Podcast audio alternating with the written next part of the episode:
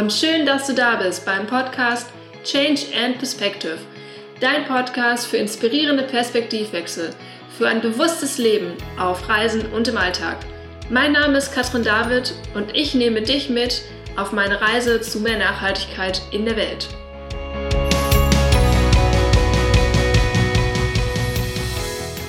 Willkommen in der Wohlfühlzone der positiven Nachhaltigkeit. Heute geht es um das Thema Wasser. Ich möchte mit euch teilen, warum das Thema so wichtig ist. Es geht außerdem darum, warum das eben nicht nur für uns selbst wichtig ist als Menschen, sondern auch für viele andere Faktoren, die um uns herum passieren. Welche Steps du konkret gehen kannst. Einmal zu Hause, aber auch wenn du gerade auf Reisen bist. Dann kommt das Thema Filter auf jeden Fall auch noch vor und dementsprechend, wie du einen Unterschied machen kannst. Und vor allem, was für ein Unterschied genau. Also ich mache das wirklich mit Zahlen greifbar und zeige euch, gebe euch da gute Argumente an die Hand. So, genug hier vorgequatscht, dann legen wir mal los. Also, Thema Wasser. Wie kam ich überhaupt drauf? Ähm, ich bin immer noch jetzt hier gerade auf den Kapverden und hier ist das Thema einfach immer gegenwärtig. An der Stelle auch nochmal sorry, wenn der Ton teilweise etwas komisch ist oder ihr komische Geräusche hört. Das sind dann teilweise Vögel oder irgendwelche Hähne, die hier krähen. Heute ist immerhin ein Tag, wo keine Baustelle zu hören ist, deswegen nehme ich das direkt erstmal heute auf. Also, Kap Verde. Die Kapverden sind im Moment und in den letzten Jahren sehr stark von Wassermangel betroffen. Es gab immer wieder Phasen, wo es hier wenig Regen gab, aber letzten zwei Jahre gab es vor allem noch mal weniger Regen. Das letzte Mal hat es hier geregnet im Oktober und da auch nur für wenige Tage. Hinzu kommt, dass die Sahara-Winde, also die Inseln liegen breitengradmäßig, also auf der Höhe der Sahara. Die Winde werden immer stärker, das heißt, die Feuchtigkeit geht total schnell wieder hier weg aus dem Boden. Und ein weiterer Punkt ist der Meeresspiegel. Der steigt nämlich, das wissen, denke ich, die meisten, und dadurch, dass der steigt, haben die hier, die Menschen, auch Probleme mit dem Brunnen, denn das Meereswasser steigt immer höher in das Grundwasser und das heißt, das Wasser aus dem Brunnen können die dann nicht mehr trinken. Wasser ist hier natürlich drumherum mit dem Meer weitestgehend äh, im Überfluss vorhanden, aber das können wir Menschen so nicht trinken.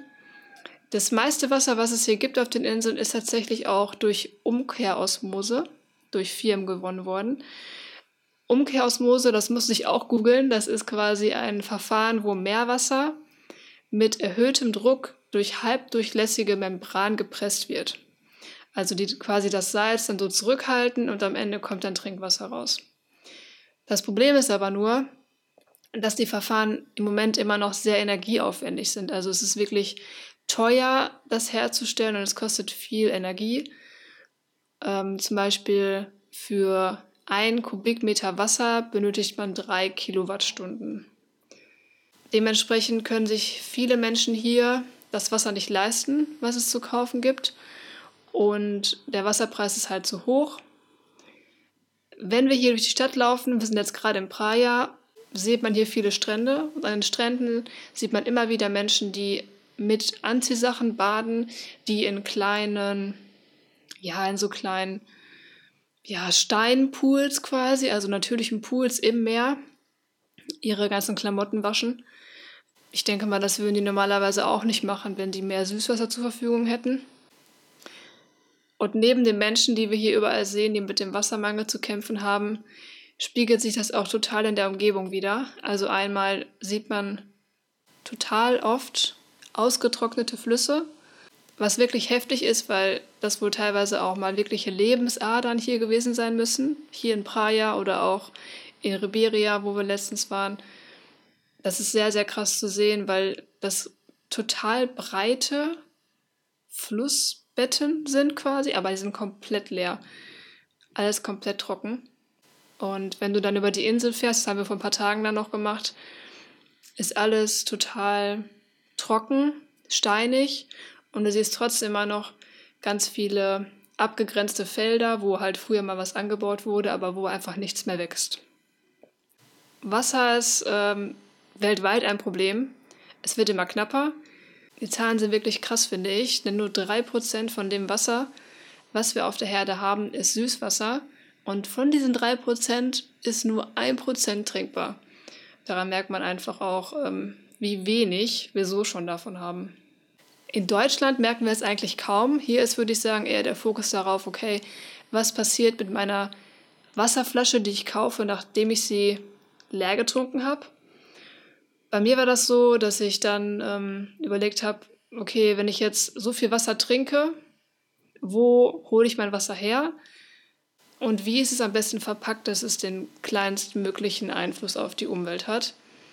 Und da habe ich mich auch schon vor der Reise Gedanken drüber gemacht, weil nur 93 Prozent der PET-Flaschen zwar recycelt, also Deutschland ist da ziemlich gut mit dabei, mit dem neuen Pfandsystem, was wir haben und so weiter, da landen wirklich die meisten PET-Flaschen wieder beim Recycling. Aber was viele nicht wissen ist, dass 25 Prozent, also nur ein Viertel, jede vierte Flasche wird nur zu einer neuen Flasche. Der Rest wird verbrannt, also wird quasi in Müllverbrennungsanlagen verbrannt, also quasi zur Energiegewinnung genutzt. Aber dabei entsteht eine Schlacke, also Giftstoffe, die zurückbleiben. Und was damit passiert, da sind wir bisher immer noch ratlos, sag ich mal. Also das ist quasi wie so eine Art Atommüll, der irgendwo gelagert werden muss und nirgendwo hin kann. Oder wenn halt Flaschen nicht recycelt werden und zu neuen Flaschen werden die zu niederen Kunststoffen verarbeitet, also zum Beispiel in Kleidung oder die werden exportiert, also kleine Mini-Kügelchen nach Asien und dann haben wir das quasi hier schön aus Deutschland weg. Unsere Bilanz ist vielleicht ganz geil. Damit, was dann vielleicht da in Asien mitgemacht wird, das wissen wir auch nicht so genau. Ein weiterer Punkt ist auch noch, und ich finde, das Thema bekommt auch Gott sei Dank immer mehr Aufmerksamkeit, ist Plastikmüll im Meer, denn jedes Jahr landen immerhin auch noch 22 Tonnen im Meer an Plastik. Das ist einfach eine unfassbare Menge, wenn man sich das mal, das kann ich mir eigentlich auch gar nicht vorstellen. Und was ich auch ganz lange nicht wusste, ist, wenn wir uns eine Flasche Wasser, eine PET-Flasche Wasser vorstellen, ein Liter, und dann teilen wir das so in zehn gleich große Abschnitte, dann ist ein Zehntel davon Erdöl. Also Plastik besteht quasi aus Erdöl. Und Erdöl ist eine Ressource, die endlich ist. Erdöl wird immer noch in hohen Mengen gefördert. Wir nehmen das vor allem als, als Brennstoff, aber es landet auch vor allem im Plastik. Also alles, was irgendwie aus Plastik ist, ist im Endeffekt aus Erdöl. Aber auf meiner Fahne steht Lösungen und Positivität. Deswegen, ich wollte das Problem einmal kurz anreißen und kurz sagen, was so die Faktoren dahinter sind. Aber jetzt kommen wir mal zu den Tipps und zu den Lösungen. Und zwar ist der erste und wirklich einfachste Trick oder der einfachste Hack, wie auch immer man es nennen mag, eine Wasserflasche zum Wiederbefüllen zu kaufen.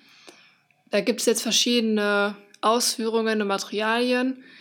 Ich finde persönlich Tritan und Edelstahl am besten. Tritan ist auch so eine Art Kunststoff und BPA-frei vor allem. Noch besser finde ich Edelstahl. Meine Flasche, die ich habe, ist noch aus Tritan, aber das ist einfach daher, weil ich die vor zwei Jahren gekauft habe und da noch nicht so sehr mich mit den Themen beschäftigt habe. Und die zweite Flasche, die mein Freund dabei hat, die ist aus Edelstahl. Ich packe euch die Links von den ganzen Sachen, die ich hier so nenne, in die Show Notes.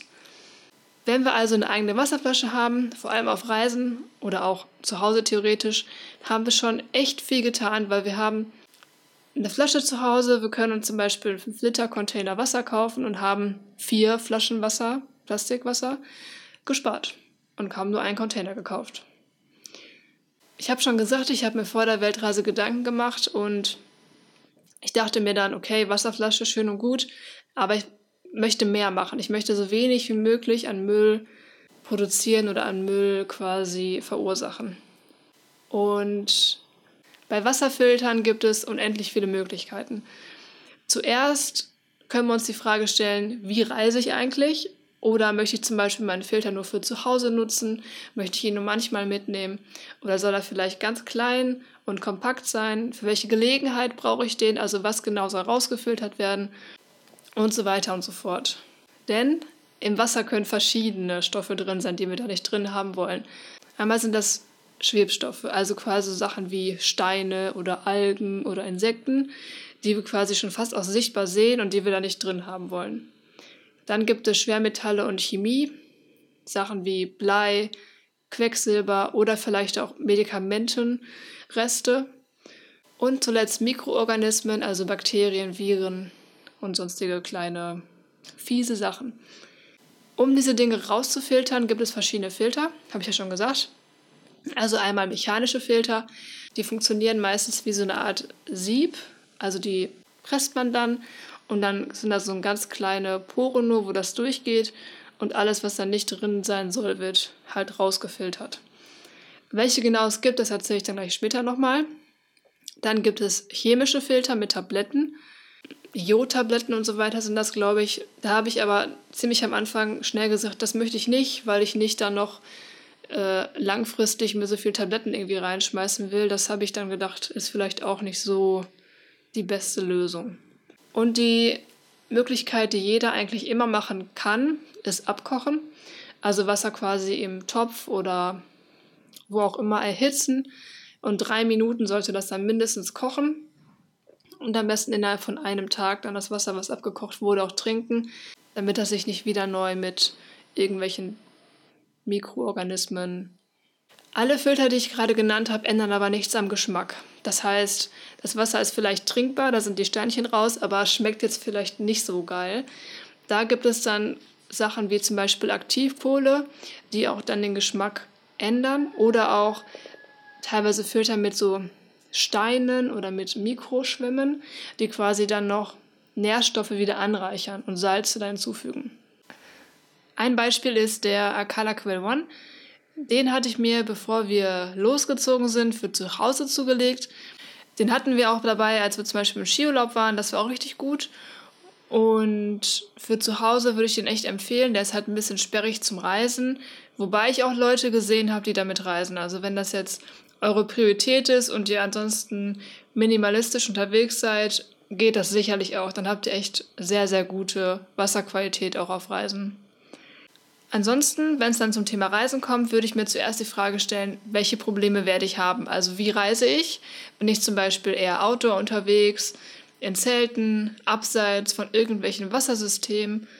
Habe ich dann quasi nur Flusswasser? Oder bin ich eher Airbnb, Hotelmäßig am Start und, und brauche dann vielleicht eher andere Filter, die jetzt nicht unbedingt ähm, Schwebstoffe rausfiltern? Und meine Empfehlungen sind zum Beispiel für Outdoor, weil wir halt eben die Schwebstoffe drin haben, mechanische Filter zu nehmen, die mit Pressen quasi alles, was wir nicht haben wollen, rauspressen. Da gibt es zum Beispiel den Grail Ultralight oder auch den Sawyer, wenn das so richtig heißt, Filter. Den haben ganz viele, weil der auch sehr kompakt ist. Der ist dann mit so einem Schlauch und mit so einem ähm, Plastiksack quasi dran, wo du das dann auf die Flasche oder dahin, wo du es reinhaben willst, draufpackst. Fand ich jetzt nicht so geil, weil ich halt vor allem Plastik noch weiter vermeiden wollte. Deswegen habe ich mich dagegen entschieden. Ist aber auf jeden Fall auch eine Möglichkeit. Beim Leitungswasser, also wenn wir dann eher sagen, okay, ich brauche kein Campingzeugs, ich bin eher in Gebäuden unterwegs, dann, ähm, dann sind die größten Probleme Viren und Bakterien. Und da ist die beste Lösung der AV-Filter. Der ist super klein und handlich. Und das Filtern selbst dauert nur ungefähr zwei Minuten. Nachteil ist, dass wir Batterien haben oder einen USB-Anschluss auch manchmal an dem Filter. Den Filter, den ich habe, der heißt ähm, StereoPen. Und ähm, aber gut, wenn wir halt eh in Wohnungen unterwegs sind oder an in Orten, wo Strom ist, dann ist es ja eigentlich kein Problem, dann auch da sich Batterien zu besorgen. Übrigens, alle Sachen, die ich hier so nenne, das sind jetzt keine äh, Werbegeschichten, sondern habe ich mir selbst gekauft und das einfach nur als Tipps jetzt hier dienen. Okay, also wie ist das Vorgehen, wenn ich mir jetzt ganz einfach ähm, drei Schritte angucke, wie ich an Wasser kommen möchte? Und zwar erstens, kann ich das Wasser trinken, was aus dem Hahn kommt? Oder das Wasser trinken, was ich jetzt hier gerade vor mir habe? In Deutschland ist es ja so, dass die Qualität des Leitungswassers super gut ist. Es wird ganz streng kontrolliert, strenger noch als bei Flaschenwasser. Dementsprechend müsstet ihr da vielleicht nur auf alte Rohre achten. Und äh, wenn ihr wollt, holt ihr euch sowas wie so ein Akala Quell One oder irgendwas mit Aktivkohle, um da noch ein bisschen so am Geschmack zu schrauben. Aber ansonsten, ob ich Wasser trinken kann, ist in Deutschland erstmal oder zu Hause quasi in Deutschland erstmal keine Frage, würde ich sagen. Auf Reisen nehme ich die Seite Is the Water Safe to Drink? Packe ich auch alles in die Show Notes. Da kann man nämlich eingeben, nicht nur nach Land, ob das Wasser okay ist, sondern auch nach Stadt. Und was ich noch mache, ist Einheimische fragen, weil die haben natürlich auch ein ganz eigenes Gefühl oder wissen ganz genau, ob das Wasser trinkbar ist oder nicht. Als zweiten Schritt, wenn ich dann weiß, kann ich es trinken oder nicht, kann es natürlich sein, okay, ich kann es nicht trinken und dann ist die Frage, filter ich es? Und hier in Kap Verde ist es so, dass zum Beispiel der UV-Filter ausreicht. Also ich kann quasi mit UV-Filter filtern und bin dann fertig und habe dann mein Wasser. In manchen Ländern, zum Beispiel Indien, ist es so, dass da noch Medikamente und andere komische Chemikalien drin sind. Deswegen will es nochmal generell immer genau überprüfen. Indien wäre jetzt so eine Ausnahme, wo ich sagen würde, da hilft auch kein Filter. Aber ansonsten klappt das eigentlich immer. Ähm, der dritte Schritt wäre dann quasi, okay, ich habe mein fertiges Wasser abgefüllt in meine eigene Flasche und los geht's. Wenn ich nicht filtern möchte, kaufe ich mir einfach, wie ich schon gesagt habe, Flaschen in großen Gebinden, großen Containern und kann dann in meine Flasche abfüllen. Oder auch öffentlich, das habe ich auch schon öfter gesehen an Flughäfen oder an manchen Hotels, wo du dann quasi an Zapfanlagen selbst dein Wasser abfüllen kannst. Das ist ja auch richtig super. Gut, also welchen Einfluss kann denn jetzt überhaupt eine Person haben? Wasser ist erstmal so ein großer Bestandteil in unserem Leben und auch generell, dass Wasser uns einfach täglich, Wasser begleitet uns täglich. Wenn wir alleine überlegen, unser Körper besteht aus Wasser zu zwei Dritteln und wir brauchen Wasser, um uns gut zu fühlen, können wir gerade hier eingreifen, bewusst handeln und richtig was bewegen. Denn wenn ich mir überlege, ich kaufe eine Flasche, kaufe ich mir nicht nur eine Flasche mit Wasser, sondern ich habe auch die Flasche, die ich danach, die muss ja irgendwo hin. Also die verschwindet ja nicht von heute auf morgen und die verschwindet ja nicht einfach so. Deswegen kann ich mir die Frage stellen, was passiert mit der Flasche? Ich habe es vorhin schon gesagt, Recycling ist immer so eine Sache. Wenn wir jetzt überlegen, ein Mensch trinkt ein Liter Wasser pro Tag und das ist schon Minimum. Vielleicht trinkt er noch ein bisschen Tee dazu oder, oder auch andere Sachen. Deswegen sage ich jetzt mal ein Liter Wasser, um es einfach zu halten. Das wären 365 Flaschen im Jahr. Wenn wir dann sagen, in Deutschland wird nur ein Viertel recycelt, bleiben 274 Flaschen, die eine Person vermeiden kann, wenn sie keine Flaschen kauft und Flaschenwasser trinkt, die also dann nicht wiederverwertet werden würden.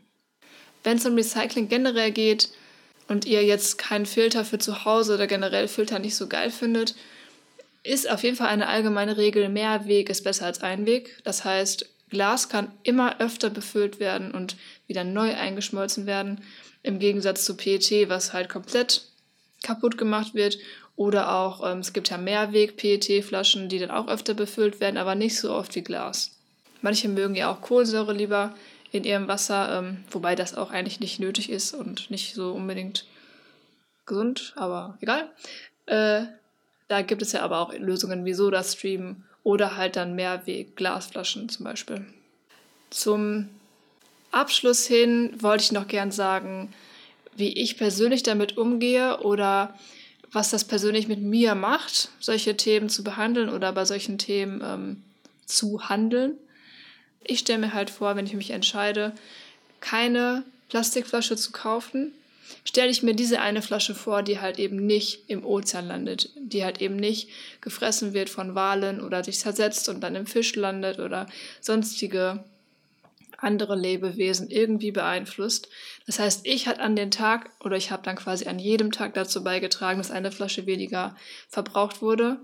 Und ich kann mich jetzt hier zum Beispiel in Kap Verde, ich kann mich hier hinstellen ans Meer, kann das Meer bewundern und einfach nur die Natur bewundern quasi und happy sein, dass ich dann dazu irgendwie meinen Beitrag leiste. Da steht die Bewunderung einfach mehr im Vordergrund. Andersrum ist es auch für mich super wichtig, immer sich vor Augen zu führen, dass im Endeffekt alles wieder bei mir landet, dass wir alle verbunden sind, so abgespaced das irgendwie auch äh, klingt. Denn wenn ich jetzt dafür irgendwie verantwortlich bin, dass Plastik zum Beispiel im Meer landet, es sich zersetzt, die Fische es fressen, im Endeffekt lagert es sich in den Bindegeweben der Fische an und ähm, ich esse es im Endeffekt wieder. Oder auch wenn ich aus Plastikflaschen selbst trinke, wissen wir mittlerweile, dass sich da auch bestimmte Weichmacher oder andere Chemikalien lösen und das im Endeffekt von uns getrunken wird. Und ähm, das hat halt einfach immer einen Einfluss auch auf uns, was wir dann mit unserer Umwelt machen. Und ja, das ist für mich ein super wichtiger Punkt, den ich mir immer versuche vor Augen zu halten. Und deswegen ist das Thema auch so wichtig und so geil, weil wir halt bei so einem wichtigen Thema, was für uns selbst wichtig ist, so viel Positives bewirken können und deswegen auch direkt so groß und so einschlagend ist. Denn das Schlimmste, was wir machen können, ist einfach denken, krass, das ist mir jetzt gerade hier viel zu groß, viel zu umständlich. Wenn ich einen kleinen Schritt mache, was soll das dann irgendwie bringen? Weil ich hatte das früher auch ganz oft, dass ich irgendwie so ein bisschen deprimiert war oder hoffnungslos oder dachte, boah, ey, das ist, was soll ich denn da bewirken? Ich, ich kleiner Mensch so, ich kleine Maus sitze jetzt hier und äh, mache jetzt hier einen so einen Schritt, was soll das denn bringen, wenn da auch noch Millionen andere Leute ihren Müll überall hinwerfen? Aber das Witzige ist, als ich angefangen habe, erste kleine Schritte zu machen, habe ich gemerkt, wie motivierend das ist und welchen Unterschied das auch für mich macht und welchen Unterschied das auch in meinem Umfeld macht und wie viel größer der Effekt dann einfach wird. Und deswegen ermutige ich euch einfach, super kleine Schritte zu gehen und einfach mal zu schauen, finde ich es gut, finde ich es nicht gut. Ähm, das könnt ihr immer ja noch alles irgendwie anpassen. Also, genau. Diese Folge ging also um Trinkwasser zu Hause und auf Reisen. Das Thema Wasser ist an sich super vielschichtig. Da gibt es noch total viel drüber zu berichten und drüber zu erzählen. Das war jetzt quasi nur ein Teil davon. Ich ähm, fasse das nochmal zusammen. Also die erste Frage, die wir uns stellen können, welche Anforderungen habe ich an mein Wasser und welche Schritte möchte ich gehen? Also möchte ich vielleicht die Verpackung ändern, möchte ich mir überlegen, wo geht meine Flasche hin und wähle dann ein anderes Verpackungsmaterial? Habe ich vielleicht eine eigene Flasche, die ich nehme? Bekomme ich da irgendwie Wasser her? Oder möchte ich vielleicht filtern? Und vor allem auch Reisen, wenn ich sage, ich möchte filtern oder große Gebinde kaufen. Wie mache ich das dann ganz genau? Und was muss mein Filter können? Wie reise ich? Ich hoffe, es waren hier in dieser Podcast-Folge hilfreiche Gedanken für dich dabei und du konntest Tipps für dich mitnehmen. Das aller, aller, aller, aller Wichtigste ist für mich nochmal, das möchte ich echt nochmal betonen, probier es einfach aus. Du kannst immer noch zurückgehen, du kannst immer noch sagen, boah, was für ein Kacktipp, boah, was für eine dumme Idee, das mache ich nicht, nicht weiter, finde ich total blöd, so, das kannst du immer noch machen. Probier einfach mal einen Schritt zu gehen, schau, was passiert, schau, welche positiven Wellen das vielleicht schlägt und welchen Unterschied du alleine machen kannst. Vielleicht habt ihr ja auch noch Tipps oder irgendwelche Ideen, Fragen zum Thema Wasser oder auch gern zu anderen Themen. Dann schreibt mir gerne über Weltblick 2.0 bei Instagram und bei Facebook heiße ich auch Weltblick 2.0. Ich packe euch auch alle meine Podcasts und die Show Notes und so weiter auf meinem Blog. Wenn ihr da gerne vorbeischauen wollt und noch weitere Beiträge lesen wollt, dann ist der Blog weltblick20.de. Und wenn dir die Folge gefallen hat, würde ich mich ultra freuen, wenn du sie weiter teilst und bei iTunes bewertest vielleicht oder auch sogar einen Kommentar da lässt, damit noch mehr Menschen hier diesen Podcast finden, damit noch mehr Menschen ihn erreichen und wir so einen riesengroßen Schneeballeffekt lostreten mit positiven Wellen und positiver Energie. Denn ich bin der Meinung, nur mit positiver Energie können wir was bewegen.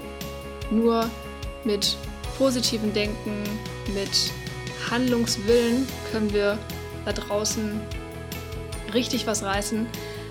Und ich glaube, wir müssen einfach lauter werden mit unserem positiven Spirit und Aussagen als all diese ganzen Problemseher und Schlechtredner und ich weiß nicht was. Deswegen riesengroßes Dankeschön, dass du hier warst, dass du zugehört hast. Und denke mal dran, manchmal reicht es einfach, die Perspektive zu wechseln.